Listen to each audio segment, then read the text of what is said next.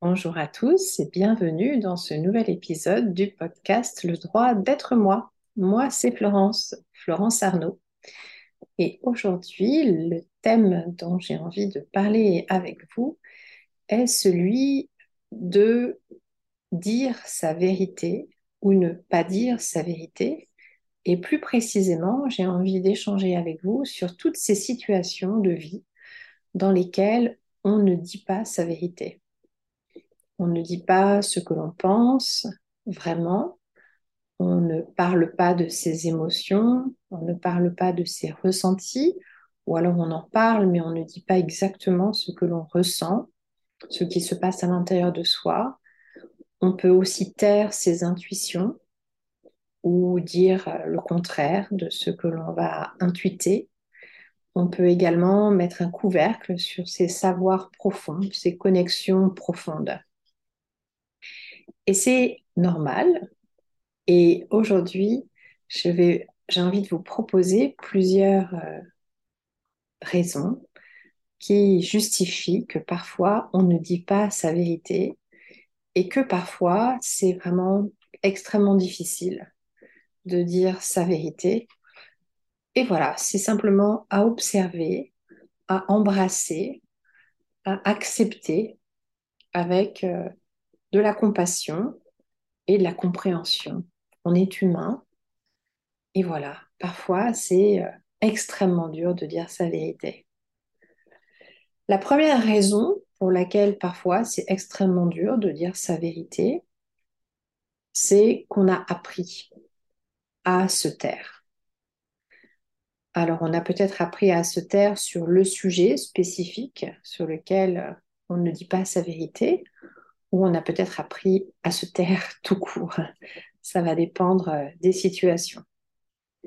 On peut avoir appris à se taire pour euh, répondre à des situations qui étaient euh, dangereuses et dans lesquelles on a appris que si jamais on parlait, on allait par exemple être battu, euh, être grondé, euh, il allait se passer quelque chose de vraiment très très désagréable. Et donc pour éviter ça, pour supporter une situation émotionnellement, nerveusement, psychiquement, on a peut-être appris à se taire. Peut-être aussi qu'on nous a demandé de nous taire. On nous a peut-être dit tu ne le diras pas à papa, ou tu ne le diras pas à maman, ou tu ne le diras pas à X ou à Y. Et par amour, par loyauté, et parce que c'était dans notre phase d'apprentissage, on, a dit oui, par exemple. On peut également avoir appris à se taire sur certains sujets en public. Par exemple, on nous a peut-être appris à ne pas parler d'argent en public, à ne pas parler de ses menstruations en public. On a peut-être entendu des phrases comme euh, euh, l'argent c'est sale euh, ou alors tu ne dois pas parler de je ne sais pas quoi, etc. On a pu l'entendre dire et puis on a pu aussi internaliser qu'il y a des choses qui ne se disent pas. En observant le cercle dans lequel on a grandi, on a internalisé que voilà, ben, les femmes ne parlaient pas de telle chose, les hommes ne parlaient pas de telle chose, on avait le droit d'en parler dans un certain cercle, mais pas dans un autre, euh, etc. Et puis, toujours dans cette première catégorie de on a appris euh, à se taire, euh, parfois on n'a pas appris à dire. Et donc, c'est pas tellement qu'on a appris à se taire, mais c'est qu'on ne trouve pas les mots. On a du mal à dire. Euh, on a du mal à dire avec les mots euh, de nos ressentis. On a du mal à, trouver euh, les termes justes, par exemple. Hein. Et puis, on a peut-être appris à dire d'une certaine façon. Peut-être qu'on a le droit de dire, oh, c'était horriblement dur et pas putain, c'était super putain de dur, alors qu'en fait, c'est ce qu'on a envie de dire, par exemple. Ou inversement, euh, peut-être qu'on a appris à dire ah, c'était putain de dur, mais en fait, au fond de soi, on aimerait pouvoir dire c'était tellement dur, mais on a internalisé que si on disait ça, on serait traité de pain bêche, par exemple. Donc, dans toutes ces hypothèses, on a appris à se taire d'une façon euh, ou d'une autre. Il y a également d'autres hypothèses où c'est extrêmement difficile de dire euh, sa vérité. Et ces hypothèses, c'est celles dans lesquelles on a peur de dire. Donc on n'a pas forcément appris à se taire, mais on a peur. Soit on a peur de dire à autrui, on a peur de s'attirer des ennuis, par exemple, on a peur euh, de perdre son emploi, on a peur de blesser quelqu'un, on a peur d'être convoqué devant un juge, on a peur de toutes sortes d'ennuis. Euh, soit on a peur de soi, on a peur de se dire à soi-même sa vérité. Parce qu'une fois qu'on s'est exprimé authentiquement, honnêtement à l'égard de soi-même, eh bien, on ne peut plus désavoir ce que l'on vient de se révéler à soi-même. Et donc, parfois, dire sa vérité à soi-même, voir ce qui est pour soi, voir ce que l'on pense vraiment, ce que l'on ressent vraiment, les intuitions que l'on a, les convictions profondes, euh, les savoirs profonds auxquels on accède à l'intérieur de soi, ça peut faire extrêmement peur. D'où est-ce que ça vient euh, Qu'est-ce que j'en fais euh, Comment est-ce qu'ensuite je vais pouvoir continuer telle ou telle chose Et si ça voulait dire que, etc. On va avoir toutes sortes de questions qui peuvent être soulevées par ce que l'on ose se dire à soi-même et ça peut faire extrêmement peur. Donc on peut éviter de dire sa vérité par peur. Peur de l'autre, peur de la réaction de l'autre ou peur bah, de, ce que l'on va faire et de ce qu'il va advenir de nous une fois qu'on saura. Dans la troisième catégorie que j'ai identifiée, euh, on a parfois peur, on a, là c'est plus la peur, pardon, parfois on va éviter de dire sa vérité parce qu'on a fait un vœu. On a fait un vœu euh, à l'égard de quelqu'un, peut-être dans notre jeunesse. On a pris un engagement, euh, peut-être de ne pas dire quelque chose. On a pris un engagement de toujours, de ne jamais révéler euh, un secret. Et on peut également avoir fait ce vœu dans des vies passées. On peut, par exemple, dans une vie antérieure, être entré dans un ordre religieux et euh, avoir fait vœu de silence, par exemple. Et ce vœu de silence va continuer à nous marquer cellulairement et karmiquement. Et donc, on va se retrouver avec une difficulté à parler, une difficulté à dire sa vérité dans certains espaces de sa vie, non pas spécialement parce qu'on l'a appris, la première catégorie, ou parce qu'on a peur, mais véritablement parce qu'on a formé un contrat de ne pas dire. On a fait le vœu, on a pris l'engagement de ne pas dire. Donc ça, on peut l'identifier et défaire ce vœu, euh, par exemple. La quatrième euh, hypothèse euh, que l'on peut envisager, de pourquoi on ne dit pas sa vérité, c'est l'hypothèse où on va craindre le chagrin.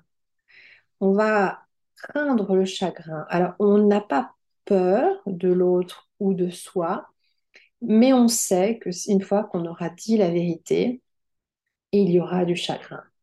Par exemple, une fois qu'on aura dit à l'autre que on souhaite partir, une fois qu'on se sera dit à soi-même qu'on n'est pas heureux dans son travail, etc., une fois qu'on aura dit sa vérité, qu'on aura identifié ses pensées, ses émotions, ses ressentis, etc., eh bien alors on sait très bien qu'il va y avoir du chagrin.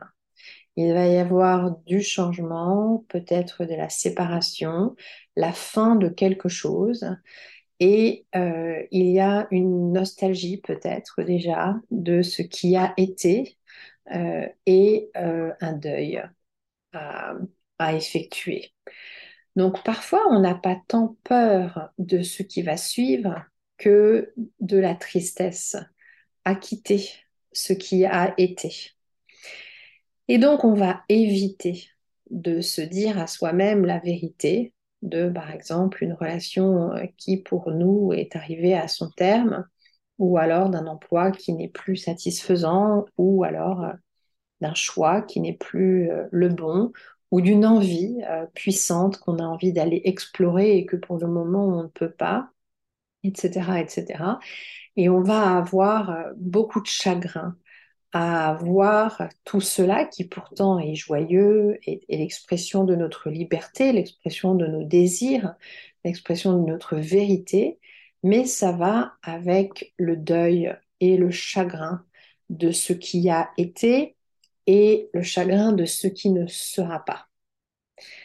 Et ça, c'est vraiment euh, pas évident. Et d'ailleurs, dans les accompagnements euh, que je fais, donc, puisque je suis coach euh, et accompagnante, je vois que c'est parfois des points de blocage dans les chemins de vérité des personnes que j'accompagne. Et je le comprends d'autant mieux que pour moi aussi, c'est périodiquement un point de blocage dans mon propre chemin de vérité il y a des pensées que je n'ai pas envie de savoir que je pense. il y a des émotions que je n'ai pas envie de savoir que je les ressens. Il y a des intuitions que j'ai envie de balayer du revers de la main. Il y a des savoirs profonds, des connexions profondes, des canalisations que je reçois dont je n'ai pas envie et contre lesquelles je lutte parce que eh bien, ça me fait entrer dans quelque chose d'autre que là où je suis, et pour toutes sortes de raisons, à la fois, parfois d'ailleurs, à la fois parce que j'ai appris que ce n'était pas OK, ce qui se présentait à moi, parfois parce que euh, j'ai peur, euh, parfois parce que j'ai fait un vœu, peut-être, et parfois parce que je ressens déjà le chagrin et le deuil de ce qui va advenir une fois que j'aurai pris acte de cette vérité, eh bien souvent, je, enfin pas souvent, peut-être pas, je ne sais pas, plus maintenant en tout cas, mais ça l'a été énormément par le passé, je me bagarre avec ma propre vérité. C'est normal. Je suis une humaine et je suis une âme. Et euh, mon humaine a des émotions euh, de perte, de chagrin, de deuil, euh, l'évolution, la vérité, euh, le chemin de l'âme, ce n'est pas toujours quelque chose qui est joyeux, libérateur et, facile. Il y a des tas de moments où nos humains ont envie que le, rythme se ralentisse ou alors que le chemin ne soit pas celui dont on sait pourtant que c'est euh, le chemin. Et c'est totalement normal. Donc voilà euh, ce qu'aujourd'hui j'ai envie de partager avec vous sur ce qu'il m'apparaît euh, comme explication possible au fait que parfois ben, c'est putain de dur de dire sa vérité et de se dire à soi-même sa vérité euh, que même si on a un carnet, euh, un cahier, un journal, euh, parfois ben, on va mentir, hein, ou on ne va pas dire, ou on va repousser le cahier, le carnet, même si on a des amis extrêmement proches, même si on a un coach, etc. Ben, parfois on, on va éviter de dire sa vérité. Et c'est très intéressant de se rendre compte qu'on est en train d'éviter quelque chose. Moi, je le ressens dans mon corps. Je sens qu'il y a quelque chose qui n'est pas aligné, qui n'est pas OK, qui n'est pas en phase. Euh, je sens notamment que ça va m'énerver si j'ouvre euh, mon carnet euh, journal. Je n'ai pas envie d'écrire. Euh, je n'ai pas envie de, contacter mes propres émotions. J'ai envie de tout jeter en l'air. J'ai envie d'éviter. Et à partir du moment où je sens que j'ai envie d'éviter, ben, c'est OK, j'ai envie d'éviter. J'en ai conscience. Je vois que il y a quelque chose de ma vérité, entre guillemets, de la vérité de ce que je vis, de ce que je pense, de ce que je ressens, de ce que je reçois, que je n'ai pas envie de regarder en face. Et c'est OK. Et c'est OK. Mais c'est bien de savoir qu'on est dans l'évitement Et puis au jour, euh, le jour où c'est juste d'aller voir cet évitement, alors on va le voir. On sait qu'on est dans l'évitement, donc on ne nourrit pas le mensonge, entre guillemets, mais par contre, on est euh, empli de compassion envers soi-même, de compréhension, de patience, d'amour fondamentalement, parce que ce n'est pas par hasard qu'on va éviter de dire sa vérité, c'est parce que c'est notre corps et notre humaine et, euh, et, toutes sortes d'autres considérations euh, spirituelles probablement aussi, qui vont nous amener à éviter pour le moment. Et puis, au juste moment, on ira voir ce qui est. Et là, on sera prêt à, eh bien, peut-être euh, aller contre l'apprentissage qu'on a reçu de taire quelque chose. On pourra dire, voilà, j'ai appris, mais moi, aujourd'hui, je parle. On pourra peut-être s'accompagner dans la peur, dans le doute, peut-être dans la honte, en disant, voilà, j'ai peur, je doute, j'ai honte, mais j'y vais et c'est OK. J'ai la force de m'accompagner dans ce chemin-là. On pourra aller défaire le vœu en allant dans les dossiers akashiques, par exemple, pour défaire le vœu dans l'énergie et se libérer de ce vœu-là. Et puis, on s'accompagnera également dans le processus de deuil, le processus de perte, dans le chagrin, de cette évolution dont on accepte à ce moment-là de voir ce qu'elle est et euh, qui n'est pas sans coût euh, émotionnel euh, et parfois relationnel, matériel éventuellement pour soi. Voilà. Je serais ravie d'avoir vos retours également en échange de ce podcast. N'hésitez pas à en parler autour de vous, à le faire circuler, à nourrir les propositions que je vous dépose ici. Je vous souhaite une très belle écoute et je vous dis à bientôt. Merci.